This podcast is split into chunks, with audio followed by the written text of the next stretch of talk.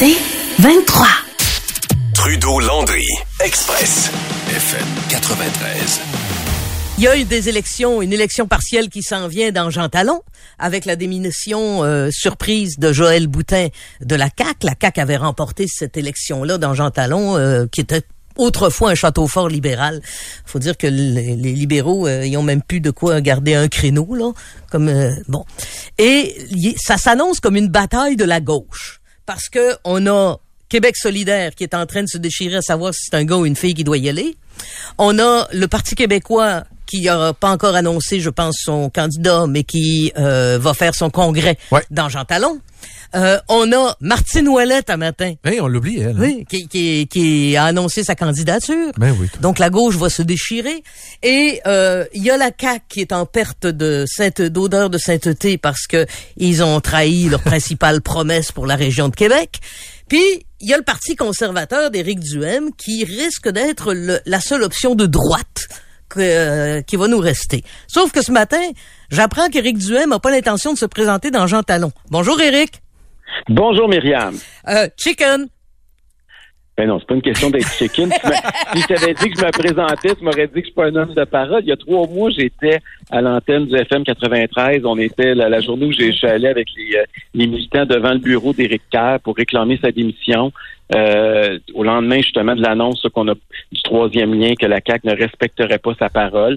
Euh, tu viens de parler Hein? des, des travaux qui s'en viennent. Là. Je pense que tout le monde à Québec sait qu'on a besoin d'un troisième lien, c'est de l'ordre des évidences. Et on a, un, on a un député qui est en plus ministre, qui s'est voté une augmentation de salaire de 53 000 qui avait juré, euh, même sur vos ondes avec Sylvain Bouchard à l'époque, euh, que jamais il accepterait qu'un recul sur le troisième lien, qui mettait son siège en jeu, qui avait aucune excuse qui était acceptable, qui irait jusqu'au bout de son sang. Et aujourd'hui, il n'a pas encore démissionné. Depuis la dernière fois que je vous ai parlé à ce sujet-là, euh, moi j'avais dit à ce moment-là que on réclamait une élection partielle dans la circonscription de la Pelletrie, qu'il fallait qu'il démissionne, qu'il respecte sa parole. J'ai annoncé que j'allais être candidat dans cette élection-là. Et euh, depuis ce temps-là, on a ramassé 20 000 signatures de citoyens de la circonscription de la qui réclament la démission d'Éric Kerr. Puis dans les prochaines semaines, on va continuer à mettre de la pression, mais c'est pas vrai qu'on va abandonner Éric Kerr. là. C'est pas dans Jean Talon que la population de Québec veut une élection, c'est dans la Pelletrie. On mais là, c'est dans. Jean Talon qui, qu'elle est l'élection. Et tu es devant un portrait où la gauche va s'entre-déchirer. Est-ce que tu n'as pas intérêt, si tu veux représenter les 13% de gens qui ont voté pour toi, de te présenter là? Mais d'abord, le- la circonscription de Talon, vous devez savoir que c'est la pire circonscription pour les conservateurs dans la grande région de Québec. hein. C'est le seul comté de loin là, où on, est, on a terminé cinquième, alors qu'à peu près partout, on a fini deuxième. Ouais. Euh, c'est une circonscription qui est atypique, hein, je pense que c'est le moins qu'on puisse dire. là. Il y a le campus de l'Université Laval d'un côté, il y a Cédric et les maisons cossues de l'autre. C'est un comté, tantôt tu en as parlé, Myriam, c'était la forteresse libérale. hein. on on l'appelait Jean Talon la Rouge pendant Ouais. des années. Euh, parce que c'est une circonscription qui votait pas en fonction euh, de qui allait former le gouvernement ou pas. Ça a toujours été une, une circonscription très, très, très libérale. Euh, bon, là, ça a changé. C'est la, c'est la première fois, hein, Joël Boutin, là, c'est la première fois que la circonscription votait pour autre chose qu'un libéral. Oui, oui. Et, euh, et donc, c'est un, c'est un comté qui est atypique. Et euh, moi, j'ai j'ai déjà, je suis déjà parti. Là, on est déjà en campagne d'une certaine façon. Là, quand tu recueilles 20 000 signatures, puis tu fais du porte-à-porte, puis que tu fais de l'affichage, puis fais des, euh, des rencontres de citoyens dans un comté, tu es déjà en campagne. Là, on lâchera pas le morceau, puis on lâchera pas Éric Kerr. Fait que je vais continuer à, à Mais, focaliser mais là, tu présentes personne dans, dans, dans Jean Talon? Non. J'ai rencontré mardi soir euh, au Travel Lodge, justement, sur Hochelaga, dans le comté de Jean Talon, euh, les organisateurs puis l'exécutif du comté du Parti conservateur du Québec. On a convenu qu'on allait en présenter un candidat. Ils sont en train de mettre l'organisation sur pied. Euh, on a une soixantaine de bénévoles. On va continuer à, à travailler fort. On va annoncer notre candidat au retour des vacances. Il y a quatre, quatre cinq personnes qui ont levé la main. Euh, et on va on va faire la campagne là, mais ça veut pas dire qu'il faut on va lâcher prise qu'on veut pas une élection partielle aussi dans le comté Ça, de je la comprends, là, mais, mais En ta meilleure chance de remporter ce temps, là. comté-là, c'est que le chef y aille. Mais ça dépend c'est qui le candidat, puis ça dépend c'est quoi l'enjeu de la campagne. Mais je veux dire, ça arrive très souvent, on vient de le voir au fédéral récemment, ça arrive très souvent justement qu'on jumelle des élections partielles. On sait que François Legault est pas pressé de déclencher des élections dans la dans Talon. hein. Il y a jusqu'à six mois euh, entre maintenant, parce qu'officiellement, Joël Boutin n'a pas encore démissionné. Elle va démissionner la semaine prochaine.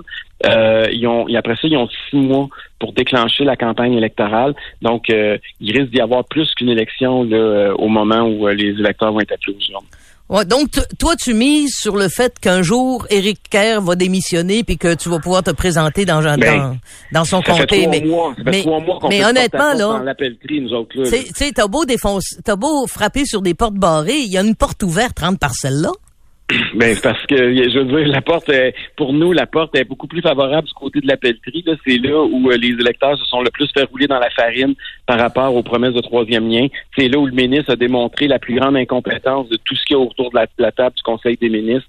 Et euh, c'est là qu'on veut faire notre entrée. ça fait trois mois qu'on est qu'on est en campagne sur le terrain. Fait que c'est par là que, que je veux passer pour euh, entrer à l'Assemblée nationale. Même si le Jean Talon est pas avantageux, comme vous le dites, ça fait pas un peu défaitiste, ça donne pas cette image-là quand même de même pas présenter quelqu'un. Au pire, vous allez avoir quelqu'un qui va qui va connaître les enjeux, qui va aller rencontrer les gens, se faire connaître davantage, du moins.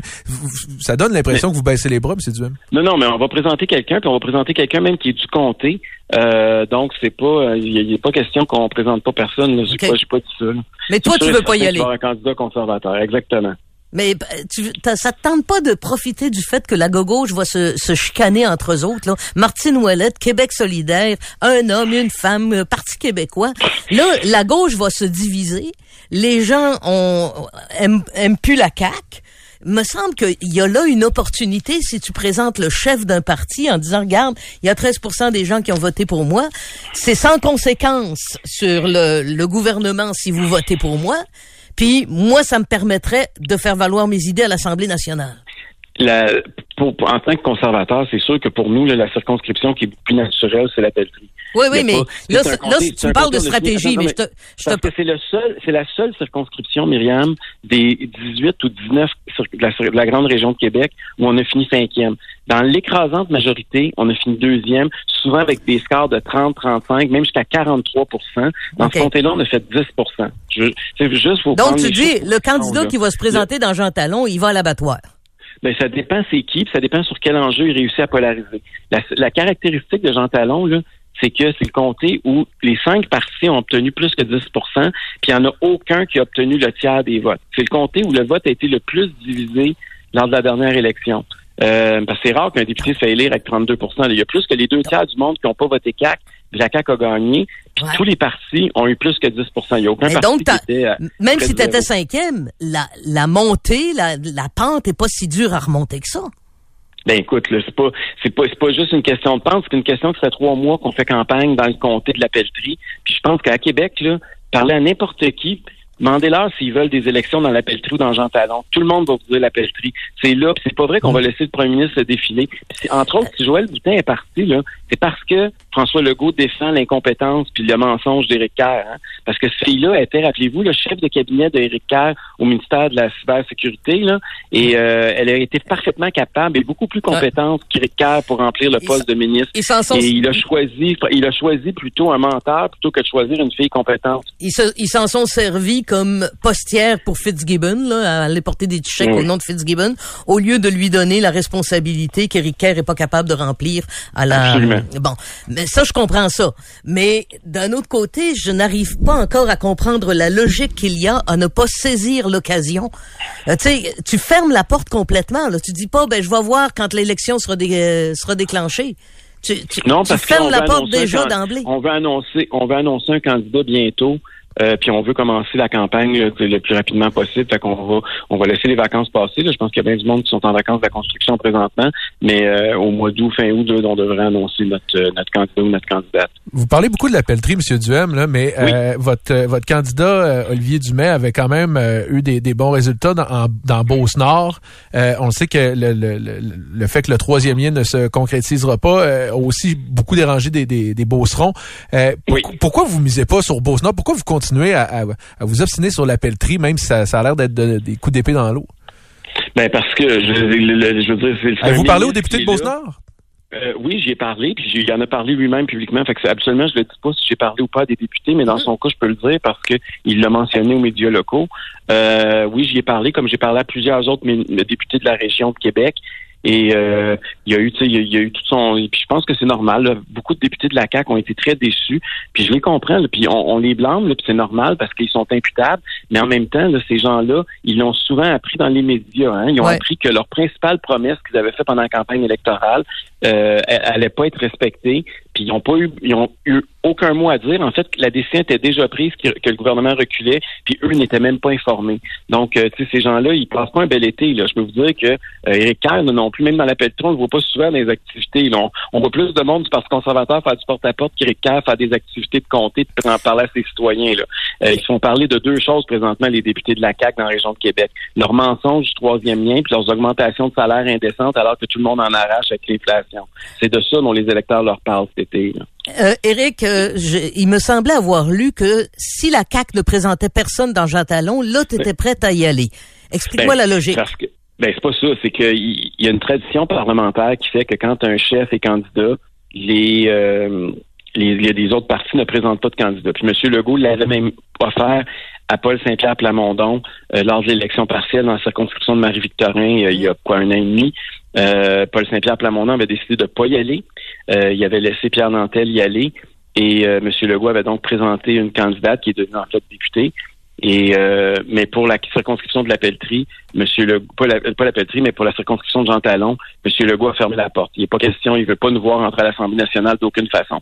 Puis la, la, la ben, dire que oui, en gagnant une élection, mais oui, mais il veut pas, il veut pas, il veut pas, faire, il veut pas faire la courtoisie, il veut pas faire ce qu'il a fait au Parti québécois pour le Parti conservateur. D'ailleurs, tu sais ça, c'est une autre affaire. Là. François Legault, pour pouvoir se le dire à un moment donné, là, c'est le premier ministre le moins démocratique de l'histoire du Québec. C'est pas, c'est pas un partisan, c'est pas un chef de parti adverse qui dit ça. C'est quelqu'un qui analyse puis qui voit que jamais personne n'avait mis la démocratie sur pause pendant trois ans au Québec. Bon, puis là, ils vont dire c'est à cause de la crise, c'est vrai. Ben jamais personne n'avait renié sa signature, pas juste une promesse électorale, sa signature sur un document solennel pour dire qu'il allait réformer le mode de scrutin s'il était élu. Il l'a pas fait. Ben, Trudeau avait fait la même affaire, là. Trudeau a fait la même chose. Mais je parle au Québec. Là. Puis jamais un premier ministre non plus n'a assisté à une telle distorsion démocratique au Québec. C'est jamais arrivé que plus d'un million de Québécois votent pour un parti qui ce parti-là se retrouve pas de députés, alors que les autres partis qui ont eu le même nombre de votes ont tous des représentants. Même le Parti libéral, qui a eu à peu près le même nombre de votes que nous, a 20, 20 députés. Donc, le, plutôt que d'aider à, à, ce que cette, cette distorsion-là soit amenuisée, François Legault a tout fait pour qu'elle soit encore plus Il m'empêche de rentrer à l'Assemblée nationale présentement, alors que j'avais le droit quand j'en avais Claire Sanson. Il m'empêche d'avoir de, de, faire des rencontres à l'Assemblée nationale. Il m'empêche de jouer mon, rôle comme personne qui était dans l'opposition qui représente 530 000 électeurs. Puis en plus, il dit que même si on se présente, il va présenter quelqu'un contre nous, alors qu'aux autres partis non, je je présenterai pas personne contre votre chef. On, voit comment ce gars-là euh, n'a pas le respect de la démocratie très à cœur. C'est un caquiste, mais c'est pas un grand démocrate, notre premier ministre actuel. Merci, Eric. Toujours un plaisir, Myriam. Merci des explications. bye. Éric Duhem est le chef du Parti conservateur du Québec. Euh, il, il, ne se présente pas dans Jean Talon. Il y a quelqu'un qui va se présenter. Clairement, je, moi, je décode qu'il considère le comté de Jean Talon comme perdu d'avance. C'est vraiment l'impression que ça donne. Euh, la seule condition à laquelle il se serait présenté dans Jean Talon, c'est si la CAQ avait annoncé qu'elle présentait personne.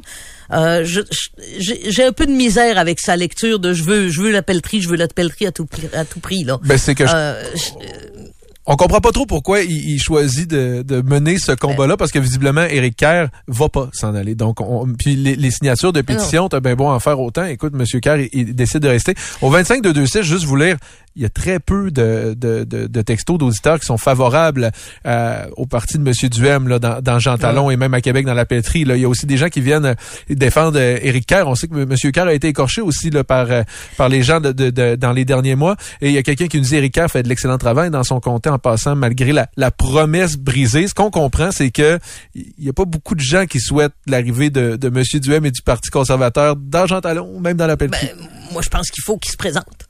Mais, clairement, il a donné ses réponses. Vous avez son explication là, mais moi, je, je, pense que sa seule chance de rentrer à l'Assemblée nationale, c'est Jean Talon actuellement de rentrer lui-même à l'Assemblée nationale. Je souhaiterais qu'il rentre à l'Assemblée nationale parce qu'il représente quand même 13 mhm. des gens qui ont voté. Euh, puis s'il renonce à faire la bataille, il n'y a aucune chance de la gagner. Là. Puis là, clairement, il renonce à faire la bataille. S'il était battu dans Jean Talon, ce serait pas bien grave parce qu'on sait qu'il part de loin. Puis on sait que c'est pas un comté qui lui est favorable. Mais dans une optique où euh, c'est vrai que ça inclut l'université Laval, là, euh, le, comté de Jean Talon. C'est vrai que ça inclut euh, une partie du Sainte-Foy pas très riche. C'est parce que oui, il y a une partie de Sainte-Foy qui est pas riche. Oui, il y en a une partie.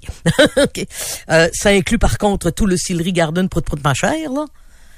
C'est c'est un, un, comté un peu étrange. Mm-hmm. Et le comté a démontré qu'il pouvait aller dans n'importe quelle direction. Le fait que Québec solidaire soit arrivé deuxième derrière la CAQ dans ce comté-là montre que ça peut aller dans n'importe quelle direction. Mais là, la gauche va se diviser. Le Parti québécois, Martine Ouellette, plus Québec solidaire qui est en train de s'auto euh, de s'auto-critiquer lui-même en disant une femme, un homme, une femme, un homme, une Bon, euh, ils vont.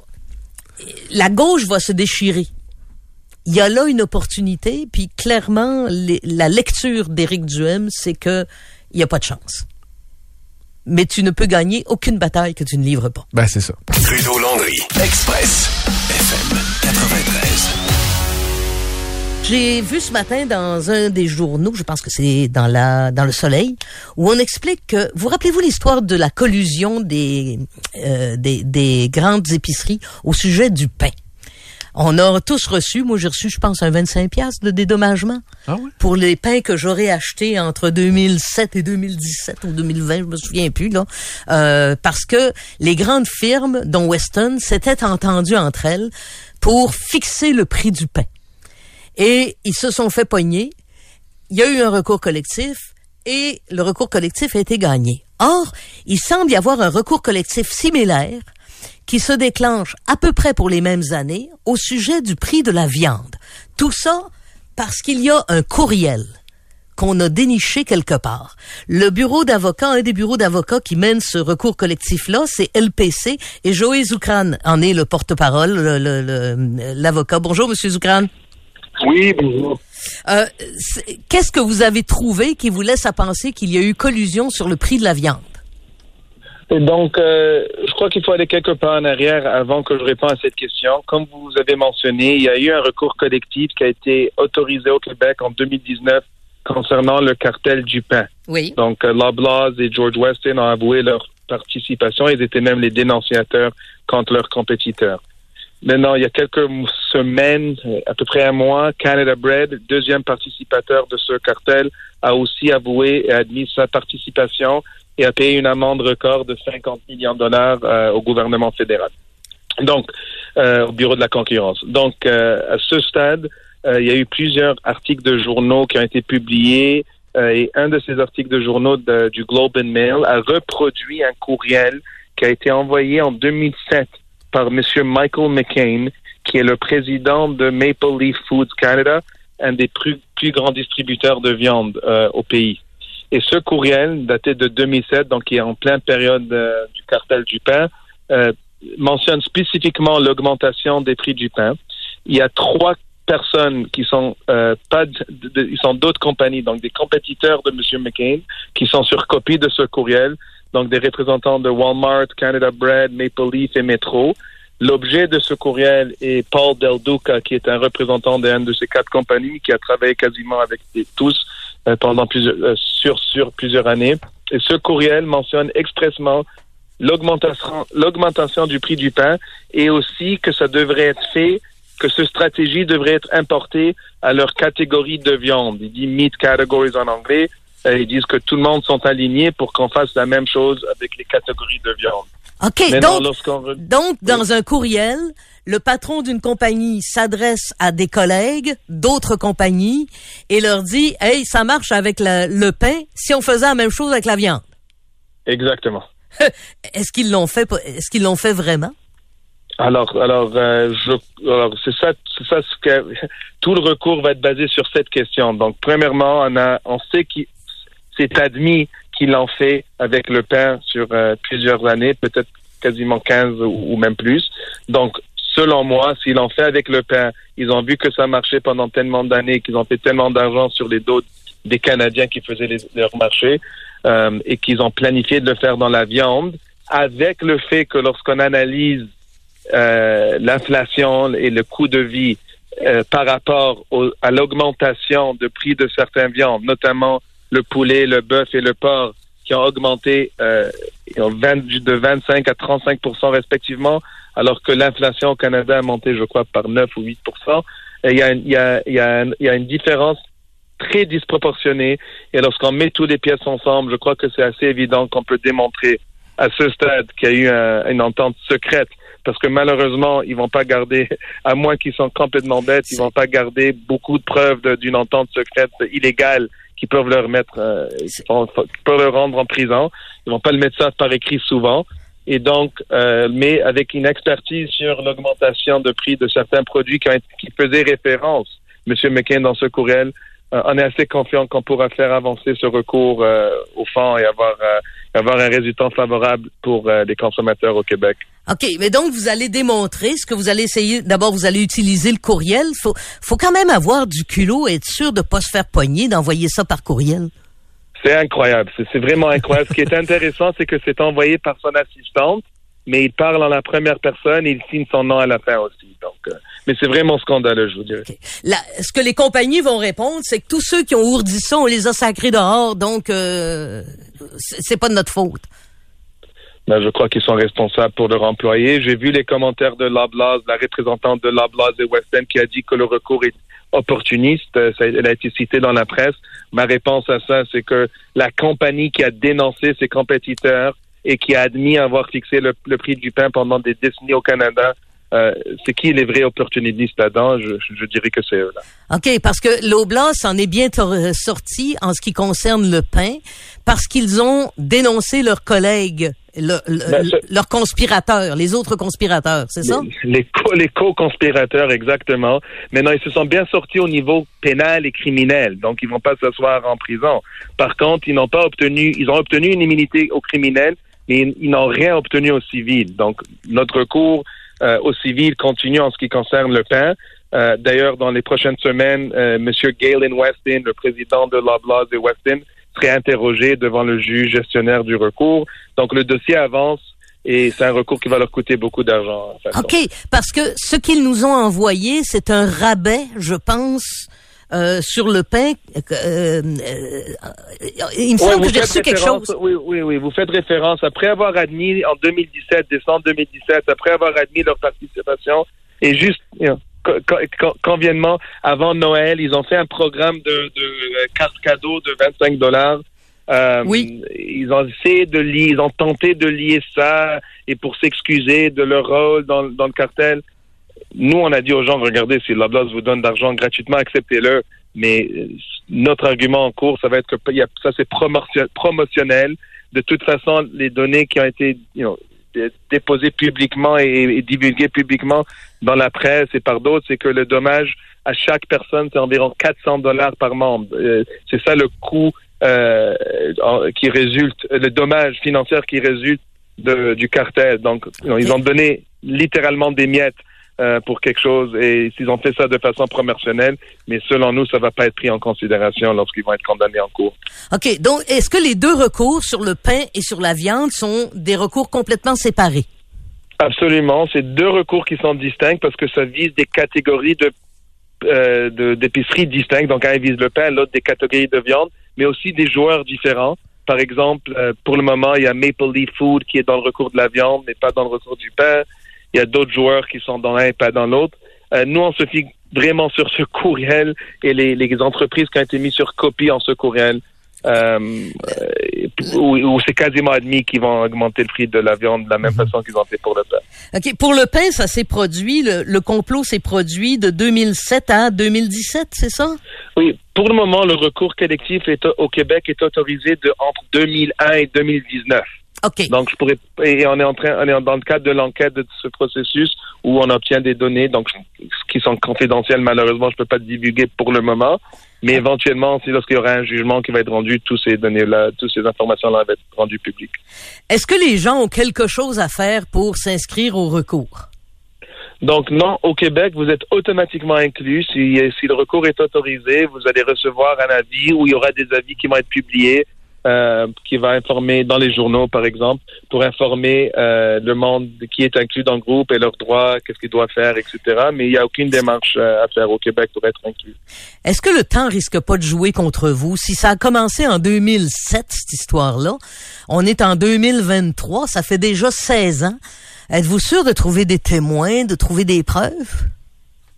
Euh, on n'est jamais sûr de rien, mais je crois que euh, vous avez dit ça a commencé en 2007. Je crois avec euh, tout égard que ça continue jusqu'à aujourd'hui.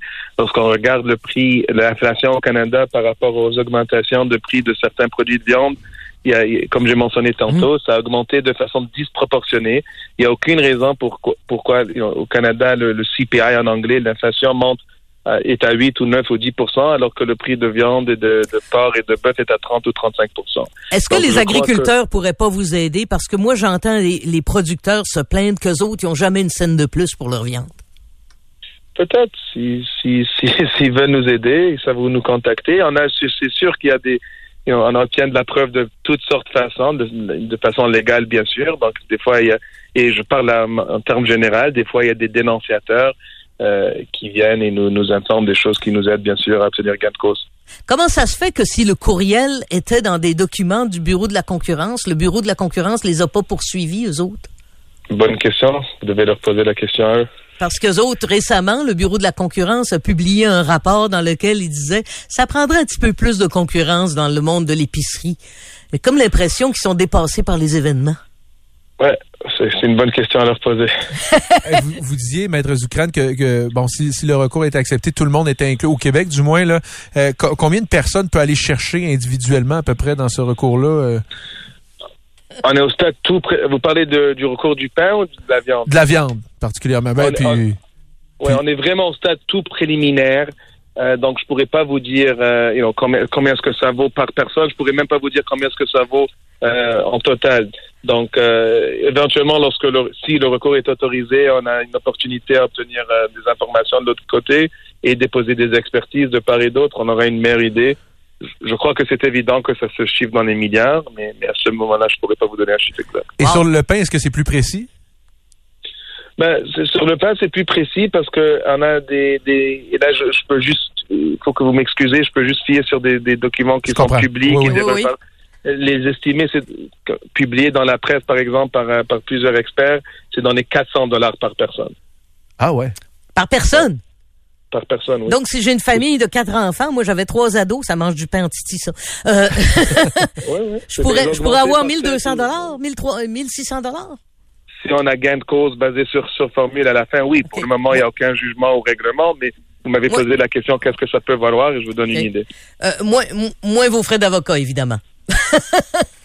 Éventuellement, il y aura des faits. Pour le moment, on a, on a, on a fait obtenir un centre et on travaille depuis 7 ou 8 ans sur le dossier pour, pour l'avancer. Mais effectivement, oui, il y a- des honoraires d'avocat. Hey, j'ai des auditeurs qui demandent que vous commenciez à, à vous intéresser à l'essence. Oui, vous savez, c'est c'est une autre question. Toujours difficile à prouver. Si quelqu'un trouve un, un courriel entre ESSO, Petro-Canada et Shell de la même nature, je serai le premier à le déposer. Merci. Mais on n'a pas encore trouvé. Merci beaucoup, Monsieur Zoukran. Merci. Bonne fin de semaine à tout le monde. Joël Zoukran est avocat chez LPC Avocats. Ils intentent un recours collectif contre des compagnies dont Maple Leaf, mais d'autres, euh, tous les grands épiciers également, qui auraient comploté pour fixer le prix de la viande de façon abusive. L'arrogance quand même que ça, que ça montre de ces compagnies-là, notamment de ce qui est dans, dans le fameux courriel dont, dont Maître Zoukran parlait, c'est assez, euh, c'est assez Écoute, particulier. Le, le gars, là, il est président de Maple Leaf. Il écrit à six autres personnes euh, en, se cachant pas, là. Il écrit à six autres personnes un courriel. L'un des seuls sujets abordés concernait les stratégies pour augmenter les bénéfices dans diverses catégories, conformément à la position qu'il a adoptée lors de la dernière augmentation du prix du pain. Son point de vue, et c'est un point de vue très vigoureux, il parle de M. Ducas, c'est qu'il s'agit d'une stratégie acceptable. Oubliez pas qu'ils viennent d'être condamnés à 50 millions de dollars d'amende là, pour la stratégie acceptable. Et qu'il s'aligne sur elle, même dans nos catégories de viande. Lui, là, il est patron de Maple Leaf Canada, il écrit à ses concurrents et à ses euh, conspirateurs, « Hey, ça marche dans le pain, on fait ça dans la viande. » C'est incroyable. C'est incroyable. Puis euh, écoute, à un moment où euh, tout le monde a de la misère à, à payer ce qu'ils mettent dans le, dans le panier d'épicerie, euh, c'est à un moment donné, je comprends que ça prend des années ces recours-là, là, mais si on, si on est capable d'avoir euh, un, un montant, euh, on le dit, on, on- on le sait, il le dit, on est, on est tous là-dedans maintenant. C'est parce que les grandes épiceries, on sait qu'ils nous volent depuis plusieurs semaines. Ouais. Plus- plusieurs années. oui, mais euh, plus particulièrement depuis la fin de la, la fin de la pandémie, Ouais. leurs profits ont augmenté de, de 20, 30, 40, 50% dans certains cas. Ils sont allés à l'Assemblée, euh, pas à l'Assemblée nationale, mais aux communes dire aux députés, nous autres, euh, on fait juste ce qu'on peut, euh, c'est pas grave. Euh, il y a, y a une espèce de désinvolture vis-à-vis de des épiceries. Ça me fait de la peine parce que c'est quand même les gens qui nous nourrissent. Et là, on découvre qu'en réalité, ils complotent, puis là, ils sont en train de se faire poigner.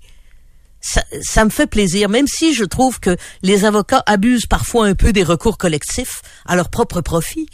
Je trouve que dans ce cas-là, on est vraiment dans David qui, qui a besoin d'une bonne fronde pour en sacrer une dans le front de Goliath. Oubliez pas que c'est David qui a gagné. Hein? Une garnotte dans le front. Ah oui. Bon, euh, 400 personnes par 4 dollars par 400 dollars par personne demandée, ça va signer à 200 dollars par personne. Les frais d'avocat, on va avoir 20 dollars par personne. Euh, C'est pas grave. Dans ce cas-là, c'est pas grave parce que ces salauds-là, Ils vont en regardez, quand même. regardez leurs profits, regardez la, la difficulté que les gens ont. J'ai même vu passer sur Twitter quelque chose que je désapprouve, mais que je comprends. Tu sais, il faut faire attention. Là. Je désapprouve, mais je comprends. Quelqu'un qui dit, au prix qu'est rendu l'épicerie, quand je passe à la caisse automatique, je, je me paye en cachant un objet. Cette personne-là dit ça, là. Et elle estime, s'ils économisent le prix d'une caissière, ben moi, je, vais- je, je, je suis la caissière. Alors, on, quand tu finis par être détesté par les clients qui ont besoin de toi, c'est mauvais signe. Et c'est ça qui est en train d'arriver aux grandes chaînes d'épicerie. tu vois, au 25 2 6 je suis bouché à temps plein et je ne suis même pas capable d'acheter la viande que je coupe à journée longue. En effet. Je, je, je vous comprends. Nous non plus, on n'est pas capable. Trudeau, Landry, Express, FM 93. La drogue est un fléau épouvantable et j'ai parfois l'impression que comme société, on va être obligé de démissionner un jour. De, de renoncer à combattre le fléau. Tu sais, quand on voit les, les itinérants se multiplier, c'est souvent des problèmes de maladies mentales induits par la drogue, notamment. Des dépendances, des, des gens qui sont plus capables de se gérer, mais comme on les considère comme indépendants et libres, ben on fait semblant qu'ils sont capables pareil. Ça fait qu'on on essaye juste de les empêcher de geler au sens littéral du, fait, du terme en hiver. Euh, récemment, euh, les gens du SAPSA m'ont expliqué comment, dans les festivals dorénavant, ils peuvent, en quelques secondes, tester la drogue que les gens leur amènent en leur disant j'ai l'intention de m'injecter ou de sniffer ou de peu importe quoi. euh, De consommer là, ça. De consommer ça. Euh, Assurez-moi qu'il n'y a pas une, un fenta- euh, du fentanyl au point de me tuer là-dedans, s'il vous plaît. Et ils peuvent le faire, puis ils donnent des recommandations, puis ils essayent d'encourager les gens à, à consommer de façon responsable. Ouais. euh, prudente et euh, si jamais quelqu'un dit j'aimerais tellement ça arrêter, ils vont essayer de l'aider à arrêter, etc. Ouais. Il y a, y, a, y a là un effort, mais j'ai comme l'impression qu'on qu'on qu'on se bat contre quelque chose de plus grand que nous autres. Ben, c'est parce que ce que ce dont tu fais mention, euh, l'initiative est excellente, c'est bon, mais les consommateurs de festivals, par exemple, qui vont penser à aller faire ça, sont pas des, des consommateurs, des gens qui ont des addictions qui, qui sont à la rue. Eux autres, lorsqu'ils reçoivent leur fixe, généralement, Ok. c'est pour se trouver un spot puis euh, le consommer le plus rapidement possible et, non pas pour savoir ce qu'il y a dedans. Maintenant qu'on a ce type de vérification-là qu'on peut faire, maintenant qu'on a des sites su- de- d'injection supervisés, euh, il y a beaucoup de gens qui disent, garde, on doit faire comme au Portugal. Au Portugal, ils ont décriminalisé toutes les possessions de drogue. Mais toutes les drogues. T'as de l'héroïne, t'es pas un criminel. Sauf que euh, ça veut dire quoi, ça? Si on décriminalise toutes les drogues, ça veut dire que n'importe qui peut prendre n'importe quoi, n'importe quand. Ça marche pas tout à fait comme ça. Et Maria Mourani a euh, signé euh, une opinion dans le Journal de Québec récemment dans laquelle elle explique un peu mieux euh, ce que ça signifie décriminaliser les drogues et de quoi ça doit s'accompagner. Maria Mourani, elle est présidente de Mourani Criminologie. Elle a déjà été députée d'ailleurs. Elle est, euh, elle, elle, est spécialisée dans ce domaine-là, notamment toute la question des gangs de rue. Elle connaît ça. Bonjour, Madame Mourani. Bonjour. Euh, comment ça marche au Portugal? Alors, au Portugal, il faut comprendre que depuis les années 70, ils ont euh, pris le temps de penser hein, à comment ils vont gérer un petit peu la toxicomanie dans leur pays, d'autant plus qu'ils ont eu euh, euh, durant plusieurs années des crises de l'héroïne, donc vraiment des jeunes ou même des moins jeunes qui consommaient énormément, il y avait des décès, des surdoses, etc. Donc, euh, depuis les années 70, ils ont commencé euh, progressivement, pardon, à essayer différentes choses. Et ils en sont arrivés autour de 2000 à décider de décriminaliser en fait la possession simple. Donc, il faut faire attention. Ils n'ont pas décriminalisé ou légalisé toutes les drogues. Il faut faire attention dans, dans disons, dans les termes. Ils ont décriminalisé pas la drogue, la possession simple. Ça veut dire qu'ils ont considéré que la personne qui consomme une certaine quantité de drogue par jour est malade et non pas un criminel. Alors, ils ont pris du système de justice, parce qu'avant, c'est le système de justice qui réglait ça, enfin, qui le réglait pas bien, en fait, et ils l'ont mis dans la main des médecins. Alors, ils ont créé une commission, et, j'aime beaucoup le nom attribué à ces commissions, c'est la commission de la dissuasion de la toxicomanie.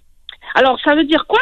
Ça veut dire que cette commission qui est, qui est administrative, qui est présidée par un juriste, donc il y a un juriste qui est comme le président de ces commissions, donc c'est plusieurs commissions dissémées un peu partout au Portugal, et sur cette commission, il y a un psychiatre, psychologue, médecin, euh, travailleurs sociaux, enfin plusieurs personnes qui s'y connaissent en, en, toxicomanie, qui sont là pour euh, analyser chaque cas et décider qu'est-ce qu'on fait avec ce cas-là, quel hôpital, quelle euh, réhabilitation, avez-vous besoin d'un psychologue? Donc, on le gère d'un point de vue médical. Mais, attendez, ça veut dire qu'ils ont quand même le droit d'arrêter quelqu'un qui, a, qui est en possession simple. Tout à fait. Mais ce n'est plus un crime, c'est une infraction. Et pour régler l'infraction, il faut que cette personne passe devant une commission. Voilà, c'est-à-dire c'est pas euh, aller olé olé, on décriminalise tout et puis tout le monde se drogue et puis vive la vie. Non, c'est pas ça. Leur intention n'est pas de faciliter la, consommation. Leur intention est de faire en sorte de créer un espace qui n'est pas criminalisé, mais qui permet au fond de récupérer cette personne-là qui est toxicomane et de la diriger de la bonne manière pour qu'elle sorte de la de sa toxicomanie. En fait, le but n'est pas la même philosophie que moi je, je n'adhère pas du tout et je trouve que c'est défaitiste. C'est cette philosophie de la gestion des méfaits, de la réduction des méfaits. C'est quoi la philosophie de la réduction Excusez-moi, c'est quoi la réduction des méfaits? Alors voilà, c'est ça. La réduction des méfaits, c'est au fond, on sait que tu te drogues, on ne te juge pas, comme si on avait besoin de juger quoi que ce soit. Alors, on ne te juge pas, tu peux te droguer, tu as le droit de te droguer, on va t'aider à te droguer, euh, mais au fond, on va gérer ce qu'il y a autour de la drogue. C'est-à-dire, euh, euh, on va te donner des seringues, dans la prostitution, on va te donner des capotes, des conseils. Vous voyez, ça, c'est même dans la prostitution, il y a cette philosophie-là. C'est-à-dire, on va faire en sorte d'enlever les effets négatifs de la, de la consommation.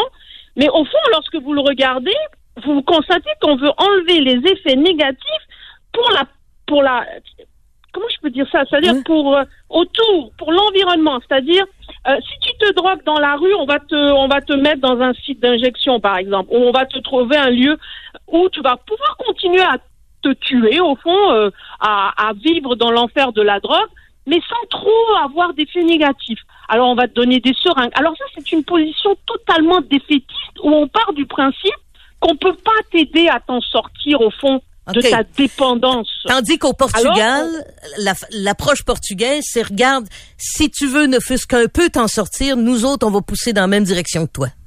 Mais mais plus que ça.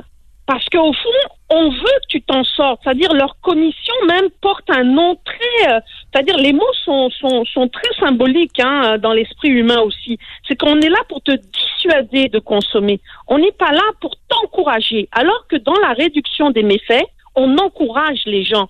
C'est-à-dire, on leur offre des espaces pour continuer à se droguer. Un peu comme les sites on- d'injection Tout à supervisés. fait. Euh, Tout à fait. Ça, là, on est Tout dans la fait. réduction des méfaits, mais en réalité, on, on, fait une croix sur ces gens-là. C'est ça. C'est tout. C'est tellement hypocrite comme euh, façon de faire. C'est-à-dire sous le couvert, euh, sous le, grand titre de la santé publique, hein, parce qu'il faut avoir un grand titre. Hein, parfois, on va détruire euh, des pays au nom de la démocratie. Là, on laisse les gens mourir, se tuer à petit feu au nom de la santé publique. Oui, c'est vrai qu'il y a une dimension de santé publique quand on donne les seringues contre le VIH, etc., parce que les gens vont se passer les seringues, etc. Il y a vraiment un concept de euh, santé publique. Mais derrière ça, il faut aussi l'accompagner euh, d'une vision qui, qui dit, au fond, nous, on veut t'aider à sortir de ta toxicomanie. On veut t'aider, on veut te dissuader. Alors, les Portugais, ce qu'ils ont fait, ils ont aussi fait de la prévention auprès de la jeunesse, parce que c'est plusieurs éléments. Non seulement ils ont doublé hein, les, les, les finances concernant les, le, le traitement des toxicomanes, euh, ils ont créé ces commissions, ils ont fait de la prévention auprès de leurs jeunes. Je vous dis pas que leur système est totalement parfait, parce qu'ils ont encore des problèmes de surdose. Oui. C'est c'est- c'est un travail toujours à longue haleine, mais c'est le seul système dans le monde qui existe de cette manière-là. Est-ce qu'ils ont, est est-ce qu'ils ont réussi? hein? Est-ce qu'ils ont des, des chiffres qui, te- qui nous laissent à penser que ça marche? Oui. Euh, on, on a constaté que leur bon leur surdose d'héroïne, ils ont ils, ont réglé leur problème de crise euh, de, de l'héroïne. Hein. Ah, C'était ça le but de mettre en place tout ça. Ils l'ont réglé. Euh, ils, ils ont on voit quand même que la consommation au niveau des jeunes a beaucoup réduit. Elle est plus présente dans des drogues comme la- le cannabis, Oui. beaucoup moins présente dans les drogues dures. Euh, on, a, on a vu plusieurs effets positifs de ce système qui est, euh, euh, comment dire, qui est pragmatique tout en étant humaniste. C'est-à-dire, on, on gère les méfaits, c'est-à-dire, on va vous, vous aider dans la gestion des méfaits, mais on va pas juste faire ça. On va aller une coche au-dessus, hein, on va aller une coche au-dessus, puis on va vous aider à sortir de la toxicomanie. Mais donc, Alors- on, on te dit pas, t'as le droit de détruire ta vie, on, on va juste t'empêcher de, de, de nuire à la société. C'est, Ben ça c'est la ça c'est la gestion des méfaits. C'est C'est-à-dire on veut juste empêcher euh, euh, de pas de, de pas utiliser n'importe quelle seringue parce qu'on veut pas que tu propages des, des maladies. Euh, on veut pas que tu t'injectes trop rapidement et donc faire une surdose. Euh, on veut pas que tu traînes dans certains coins, on crée des espaces pour que tu te drogues. Euh, mais bon, voilà quoi, on est des- on a, on a perdu la guerre, on est complètement Ouais. défaitiste, euh, on peut rien faire pour toi.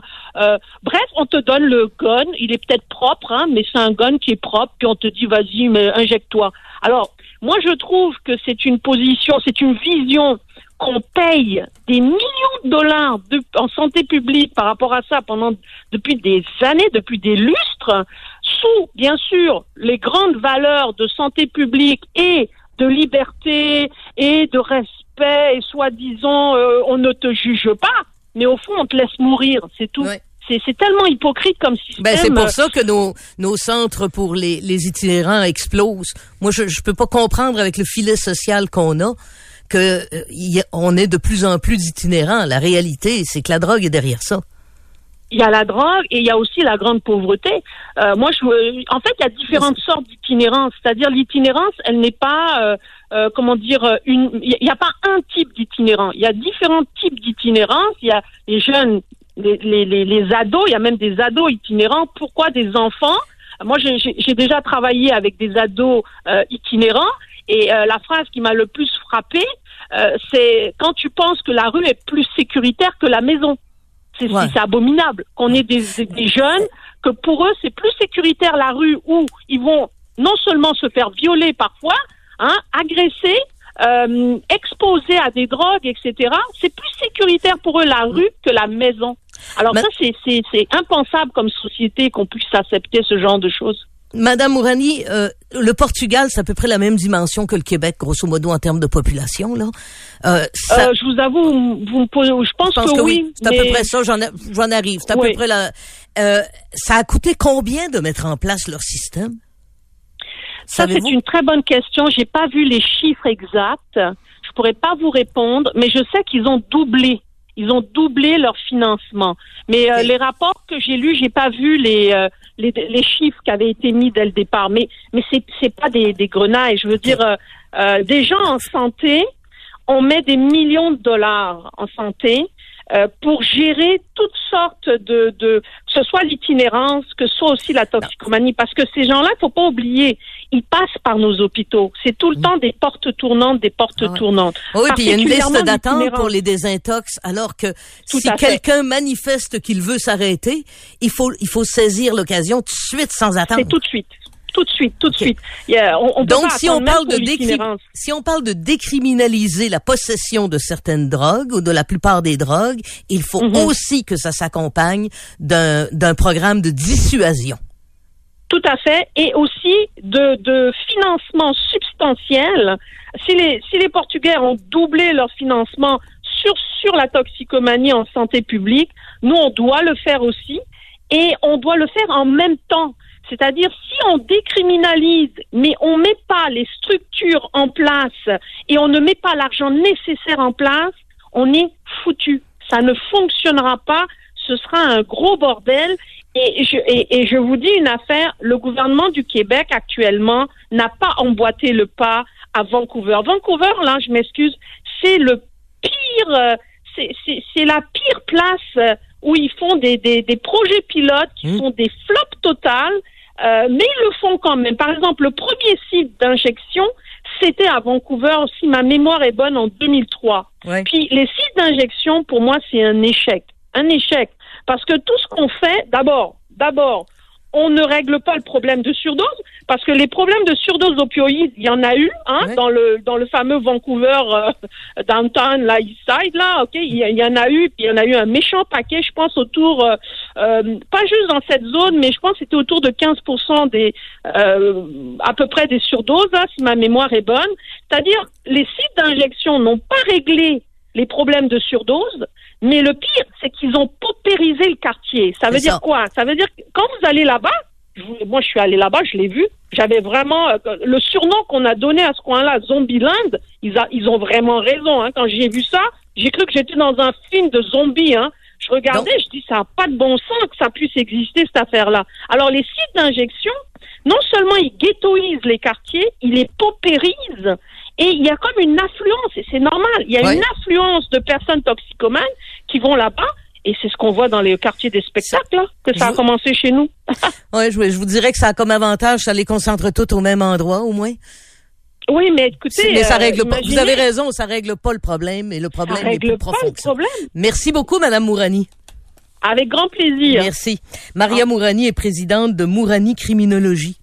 Euh, elle vient de vous expliquer comment ça fonctionne. D'abord, comment ça ne fonctionne pas, les sites d'injection euh, pour, pour dissuader. Et comment, dans les pays qui ont décidé de dissuader les gens de se droguer, ben, il a fallu investir. Pour vrai. pa- je sais pas si je Puis utiliser vrai mot, là. Dissuader. Ouais. Je sais pas si je serais prêt à tirer au- autant boulet rouge sur les, les sites d'injection supervisés comme le fait Mme Mourani. Je peux comprendre qu'à Vancouver, la réalité est différente, mais il y en a un ici à Québec qui existe depuis quelques Attends, années. Ça, ça vient juste d'ouvrir. Ça fait quelques années, effectivement, mais euh, il y, a quelque chose, je pense, qui, qui est quand même bien là-dedans. Effectivement, il y a peut-être pas de dissuasion. On offre du matériel propre quand même aux gens qui, qui s'injectent. Euh, oui, ça les rassemble au, au- au même endroit. Euh, puis aussi, s'il y a des surdoses, effectivement, peut-être qu'il arrive des surdoses également dans ces endroits-là, mais il y a de l'assistance qui fait en Ouais, sorte mais que... comprends-tu que ce qu'il faut aussi leur dire, c'est que, regarde mon ami, là, t'as pas le droit. Euh, on- et si tu veux le moindrement t'en sortir, on va t'accompagner. Ben ça, c'est pour ça que du personnel Mais c'est médical sur place, des travailleurs sociaux, il y a des pères aidants aussi. Du moins, je, co- je comprends le point, mais je suis pas, je suis pas prêt à dire que ce travail-là est pas fait non plus. Faudrait, faudrait parler avec les gens du site d'injection supervisée. Trudeau Landry, Express, FM 93. Autre sujet qui me qui me, me préoccupe depuis que j'ai entendu ou j'ai lu des trucs sur la surveillance des enfants. Et euh, tantôt Marie-Ève Tremblay en a parlé. Là, il y a des gens qui ont euh, des systèmes de surveillance de leurs enfants qui leur permet même d'entendre ce que l'enfant entend. Mais voyons. Euh, non seulement ils les suivent au GPS à la trace, mais en plus, ils peuvent ouvrir un micro et entendre ce que l'enfant entend dans son environnement. Donc, surveiller ce qui se passe alentour de l'enfant euh, de façon auditive. Et je trouve ça un peu, ça un peu capoté, pour vous le dire. Je trouve ça un, un peu capoté. Euh, je vais encore avoir l'air d'une vieille radoteuse, mais moi, après le souper, là, on partait une gang d'enfants ensemble. Nos parents avaient aucune idée d'où est-ce qu'on allait. On savait pas où est-ce qu'il y avait... Puis on savait qu'on avait une heure de tomber où il fallait être rentré. Sinon, euh, la- notre mère appelait tous les voisins pour savoir, hey, elle- elle- les avez-vous vus? On savait où est-ce qu'on allait au début, mais on savait jamais où est-ce qu'on allait se ramasser. Puis il n'y avait pas de surveillance. Hein. On n'avait pas de surveillance, voyons donc. Je, je- je comprends, là, un enfant en bas de 5 ans, 6 ans, il- mais à partir de 8 ans, là, on, on allait, on suivait les grands gangs, puis euh, bon. Puis même à cet âge-là, Et cette euh, espèce de surveillance permanente des enfants, euh, je trouve ça, euh, je trouve ça un peu maladif. ben, savoir où l'enfant se trouve, jusque-là, je peux comprendre. Ça, ça va, peut-être, je, dis pas que j'adhère, mais ça- je peux comprendre. Après, ouvrir les micros pour entendre des conversations qui se tiennent par, euh, par l'enfant puis les personnes qui l'accompagnent, même quand t'es jeune, 8, 9, 10 ans, t'as pas envie que tes parents entendent tout ce que tu dis quand t'es avec ta gang de petits chums ou... euh, Mais ça veut dire aussi qu'en classe, le En professeur classe. est surveillé, Oui, le professeur se retrouve surveillé, c'est vrai. surveillé par les parents. C'est intolérable. Il a dit ça. Hmm. Il a dit ça, il a dit ça. Il y a, il y a quelque chose là-dedans que je trouve démesuré, qui dépasse les- la sécurité, qui est dans le contrôle absolu, horizontal et vertical. Il y a, il y a quelque chose là-dedans. Puis euh, moi, je suis, j'ai aussi cette allergie. Il y a beaucoup de, de gens qui euh, partagent leur position GPS. Toi, ta blonde, sais-tu toujours ce que t'es? Non, pas du tout. On en a déjà parlé. Euh, puis c'est drôle, on en reparlait cette semaine. On était avec un couple d'amis. Puis euh, nous autres, ma copine, nos copines étaient comme euh, nous autres, on n'aurait pas de problème à faire ça. Puis nous autres, on était là. Non, non, ça, ça me tente pas. J'ai, j'ai pas envie. Puis pas seulement, c'est pas parce que t'as quelque chose à cacher ou quelque chose à te reprocher. Non seulement j'ai pas envie de le faire, de partager mon, mon endroit ou l'endroit où je me trouve constamment avec ma copine, ni même avec personne, ni même avec des amis, ni même avec des membres de ma famille, parce que j'ai pas envie qu'on me pose des questions sur comment ça fait que t'étais allé là ou comment ça fait que t'étais à telle place en ce moment? Qu'est-ce que tu fais là? Écoute, ben je suis là parce que je suis là, puis c'est ça qui arrive. J'ai pas envie de devoir répondre à personne sur l'endroit où je me trouve. Puis les gens avant, avant l'arrivée de, ces téléphones-là, puis de, de ces euh, technologies-là, et quand ils étaient ensemble, quand ils étaient ensemble, puis quand ils étaient pas ensemble, ils étaient pas ensemble. Puis euh, Ouais. c'était comme ça. puis je trouve que des fois, ça manque. On n'est pas, on a, c'est pas un besoin non plus de savoir en tout temps où l'autre personne se trouve. Après ça, tu m'as fait euh, reconsidérer ma position tantôt parce Mhm. que il y a des enjeux de sécurité parfois peut-être. Lorsqu'on part en voyage, par exemple. Ben, tu vois, moi, je fais des voyages souvent seul, souvent dans des endroits un peu éloignés. Euh, j'ai fait des parcs nationaux, euh, notamment dans le sud du Texas en été. Je peux te dire que j'étais tout seul au monde avec deux, trois Mexicains qui étaient de l'autre bord du Rio Grande, là. Euh, c'est quand je fais ce genre de choses-là, euh, en fait, il y a deux personnes avec qui je partage ma position GPS en permanence. Ce sont des amis, mais pas des amis proches. Et j'informe mes proches que s'ils veulent savoir où je suis, c'est eux autres qui doivent contacter. Ils dérangeront pas pour rien tout le temps. là. S'ils sont vraiment inquiets, s'il y a quelque chose d'important qui se passe dans la famille, puis que je- ils doivent me rejoindre en urgence, là ils vont ils vont les appeler. Mais c'est des gens qui sont suffisamment proches pour qu'ils ne me posent pas de questions, mais qu'ils s'intéressent à l'endroit où je suis. bon. Et suffisamment loin pour que ça ne fasse pas d'interférence dans ma vie. C'est- Autrement dit, c'est une question de sécurité. Bon. Euh, Il y a notamment une ancienne collègue qui, elle aussi, est une fan de, de road trip, etc., avec qui on partage nos positions GPS. Fait que si jamais quelqu'un chez nous est inquiet de moi, elle peut dire où est-ce que se trouve mon téléphone. Ça dit pas où est-ce que je suis, ça dit où est mon téléphone. Ouais, c'est ça. bon. Puis, et vice versa. Donc toi aussi, t'as as la position de cette personne-là? Oui, Puis quand Oui. quand cette personne-là est en voyage, par exemple, est-ce que tu le regardes quotidiennement? Jamais de la vie. Non, ok. Non, non, jamais de la vie. Quand je sais qu'elle est en voyage de temps en temps, euh, une fois par semaine, une fois par dix jours, je vais voir. Ok. mais, mais quand je sais qu'elle est en voyage. Je, je trouve que pour une question de sécurité, ça vaut la peine que quelqu'un puisse te géolocaliser et que tes proches sachent qui peut te géolocaliser. Ça, je suis d'accord. Mais que quelqu'un de proche de moi sache en permanence où est-ce que je me trouve, ça ne m'intéresse pas. Mêle-toi de tes affaires. J'ai pas, j'ai pas à me justifier. Ouais. Et je ne veux pas donner ce contrôle-là à quelqu'un de mes proches. Ils sont pas contrôlants, mes proches. Mais je ne veux pas donner ce contrôle-là à quelqu'un. Tu sais, le, le contrôle, là, c'est c'est euh, c'est comme une drogue. hein. Une fois que tu l'as, t'en abuses. Que, faut pas donner le contrôle de ta, de ta vie à quelqu'un d'autre. Fait que moi, je fais ça. Mais je trouve malsain, effectivement, les couples qui se géolocalisent en permanence. Je sais pas, ben, c'est pas un besoin que je ressens, en tout cas. Je sais pas, Antoine, puis c'est peut-être générationnel aussi. T'es plus jeune, là. de- C'est quelque chose que tu fais, toi? Non, absolument pas. Puis av- moi, je me mets à la place des enfants. là. T'as 8 ans. Puis tu sais, des fois, là, les parents, les enfants ne vous disent pas tout. Des fois, tu vas à des endroits, puis tu te dis que tes parents seraient peut-être pas, pas contents que tu te Ouais. retrouves là. Comme quoi? Ah oui, sois, co- sois concret. Fais tes Non, aveux. mais j'ai j'ai j'ai pas de j'ai j'ai pas de, de souvenirs en tête, mais des fois c- ça, ça- j'ai l'impression que ça incite au mensonge. Écoute, Qu'est-ce que tu fais? Ben non, j'étais pas là, toi, t'as-tu déjà fait quelque chose euh, comme enfant que t'aurais préféré que tes parents sachent pas? Je me souviens en quatrième année, ok, j'étais accompagné d'un gars qui s'appelait Bastien Leduc, je le stole, là, c'est là que. Euh, dans un petit bois à Arvida, on a fumé une cigarette qu'on avait volée à son père. Ah, on, ouais. on était en quatrième année. Quatrième en année. quatrième année. Ouais, non. Mais à l'époque, les gens fumaient plus aussi. Ouais, ouais, avait, oui. on avait observé ça. C'était, c'était pas les années 70, là, mais on s'était dit, on s'était dit, on va essayer ça. J'étais bien content que mes parents soient pas là. Mais le soir, crois-moi que je me rappelle que j'avais peur parce que cette soirée-là, j'avais toussé, là, mais toussé, là. J'étais chez nous, puis je toussais comme un bon, puis je me souviens qu'on s'était appelé, puis on était, hey, tu tousses-tu, toi? Oui, oui, oui, ça, ça a pas de bon sens. Puis j'étais, heureusement, j'étais bien content à ce moment-là. Mes parents, euh, il y avait pas de manière de m'écouter euh, pendant que j'étais dans le bois en train de, d'essayer de fumer, parce que sûrement que je réussissais pas à fumer comme du monde non plus, là. Mais c'est ça, t'as une petite passe là que tes parents sont pas obligés de tout savoir sur ta vie. Ben non, exactement. Non. Mais tu Tant vois, il y a des gens qui réagissent sur 25226. Nous, on avait peur de nos parents. Aujourd'hui, c'est juste des niaiseries et le monde est plus débile aussi. Quand on arrivait en retard à la maison, on n'avait pas hâte de rentrer. oui, on était punis. La punition existait. Maintenant, il y a- euh, ça fait déjà un bout de temps. Là. Il n'y a plus de punition, il y a des conséquences. Puis les conséquences sont pas très lourdes. Mais quand tu dis punition, t'entends quoi pas euh, Ouais, T'es puni. Le lendemain, tu sortirais pas. Ah OK. Mais ça aussi, non? Ou ben tu vas Mais- vider le lave-vaisselle puis tu vas passer la balayeuse. T'étais puni, là. Non, mais j'en avais j'en avais des punitions. J'ai été euh, Non, mais c'est- je suis sûr que le mot punition a jamais servi dans ta génération. Non, mais il y a des C'était des conséquences. Je me souviens, il y a des fois, là, si j'avais une heure pour le retour, puis j'allais souvent à patinoire, puis quand tu revenais trop tard, ben, là, le lendemain, mais tu iras pas parce que t'as pas écouté, c'est tout. Ouais, puis tu vois, les gens disent, c'est drôle, maintenant les parents peuvent ne tolèrent plus de ne pas avoir de contrôle sur leur enfant. Faut dire qu'il y a eu tellement d'histoires d'horreur. Euh, tu sais, autrefois, on partait en gang, là. Moi, j'ai, j'ai mis, j'ai, j'ai, j'ai fait des feux de camp dans des solages de, d'immeubles en construction. On faisait ça. On se ramassait deux, trois, deux par quatre. On- dans le solage, quand le solage était, était euh, coulé, mais qu'il n'y avait pas encore de bâtiment par-dessus, là, on faisait un feu de camp là-dedans. Ah ouais? Ben, on risquait pas de mettre le feu. Ben, c'est. Il n'y avait rien qui brûlait. Je trouve que c'est très prévoyant, là, quand même. Ouais.